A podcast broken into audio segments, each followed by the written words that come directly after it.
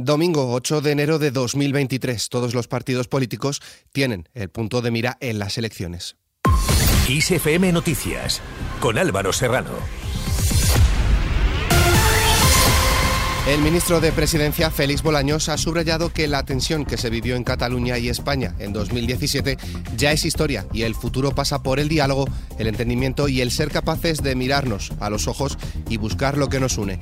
Bolaños se ha manifestado así en una comparecencia en Ferraz, donde ha dicho que para el gobierno se ha pasado página.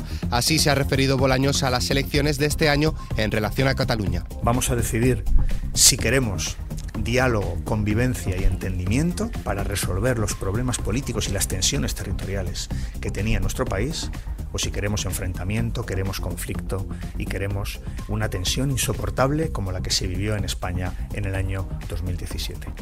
Además, Bolaños ha criticado al Partido Popular por parecerse cada vez más a Pierno Doyuna, el popular villano de dibujos animados, deseando siempre que las cosas vayan mal y augurando falsedades y presagios desastrosos que nunca se cumplirán y todo para sembrar miedo. El Partido Popular cada vez se parece más a Pierre Nodoyuna, deseando que las cosas vayan mal, en lugar de ayudar con acuerdos, arrimando el hombro a que las cosas en nuestro país vayan mejor. El Partido Popular desea que no vayan bien las cifras económicas y las cifras de empleo en nuestro país y por eso está trabajando siempre para bloquear, para no llegar a ningún acuerdo, para intentar de impedir que nuestro país siga avanzando y que nuestro país siga creando unas cifras de empleo y unas cifras económicas que sean muy positivas.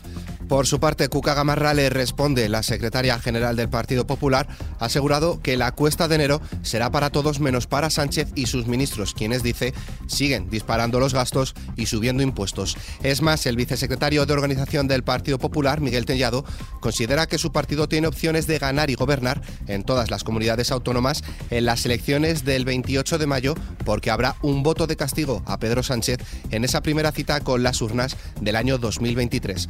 Además, avisado a los varones socialistas que van a ver cómo se frenan sus opciones electorales por no haberse desmarcado del jefe del Ejecutivo. Nosotros, desde luego, lo que queremos es echar a Pedro Sánchez, pero echarlo de verdad, no hacer un teatrillo un día en el Congreso de los Diputados. Queremos echarlo, y para echarlo hay que echarlo en las urnas, votando todo el mundo.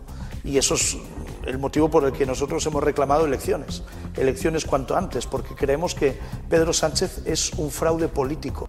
Cambiamos de tercio. El candidato a las primarias de la lista Ciudadanos de nuevo, Edmundo Val, y el procurador de Ciudadanos, Francisco Igea, han participado hoy en Valladolid en un encuentro con afiliados. La candidatura Ciudadanos de nuevo se presenta, según Val, como la esperanza para que la formación naranja pueda salir del bache en el que se encuentra. Además, quiere que su partido alcance pactos que generen bienestar y alejarse de las consignas de hace cuatro años para pactar solo con el Partido Popular. Y es que Ciudadanos empezará mañana lunes una semana decisiva para la nueva etapa que comenzará este partido tras la celebración de las primarias los días 11 y 12 de enero y la sexta Asamblea General que tendrá lugar el 13, 14 y 15 de este mismo mes y que ya no estará liderado por Inés Arrimadas. Por su parte, el candidato a coordinador nacional de Ciudadanos, por la propuesta de Arrimadas, Renace su tu partido, Carlos Pérez Nievas, ha reprochado a Edmundo Val su obsesión personal con la actual líder del partido, Inés Arrimadas, pese a que ella ha decidido mantenerse al margen al figurar última en esta lista. Al margen de la política, dos mujeres han sido asesinadas este domingo en dos puntos diferentes de España, presuntamente a manos de sus parejas. En Piedrabuena, Ciudad Real, una mujer de 24 años ha muerto tras ser agredida con arma blanca, presuntamente por su pareja, un hombre de 30 años, quien ha sido detenido. En el puerto de Santa María, Cádiz, otro hombre ha confesado haber disparado contra su mujer de 46 años. El 016 es el teléfono de atención a víctimas de violencia de género, es gratuito y no deja huella en la factura. En esta misma línea, la ministra de Igualdad, Irene Montero, ha abogado por revisar cada posibilidad de mejora y de coordinación hasta evitar todos los asesinatos machistas tras registrarse estos dos nuevos presuntos casos que se encuentran en investigación y que de confirmarse serían los dos primeros de 2023. Pasamos ahora al ámbito internacional. China ha vuelto a abrir hoy domingo sus fronteras tras casi tres años de aislamiento al rebajar oficialmente la categoría de la COVID desde el nivel A hasta el B y marcar así en la práctica el fin de la política COVID-0.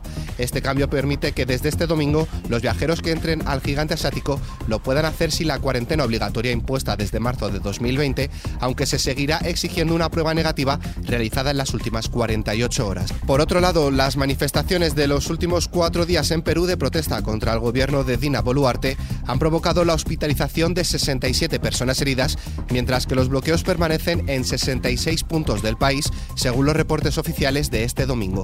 En cuanto al tiempo para mañana, En el área mediterránea se espera un tiempo estable, por el contrario, predominios de cielos nubosos acompañados de lluvias débiles y chubascos dispersos en el resto de la península.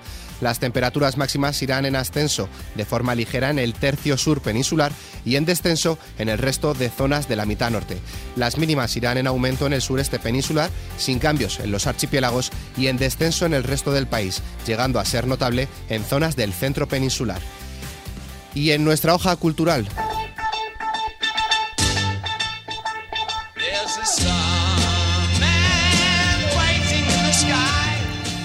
Hoy se celebra el cumpleaños de dos de las artistas que más han marcado la historia de la música. Elvis Presley nació el 8 de enero de 1935. El rey del rock and roll habría cumplido hoy 88 años de no ser por su prematuro fallecimiento en el año 77 a los 42 años. Y también un día como hoy, en 1946, nació David Bowie, que cumpliría 77 años, pero también nos, nos abandonó hace 7 años por culpa del cáncer. Con estas dos noticias, las cuales podéis ampliar en nuestra web xfm.es, nos despedimos por el momento. La información continúa puntual en los boletines de XFM y, como siempre, ampliada aquí en nuestro podcast XFM Noticias. Con Antonio Alfonso Hernández en la realización, un saludo de Álvaro Serrano, que tengáis muy buen inicio de semana.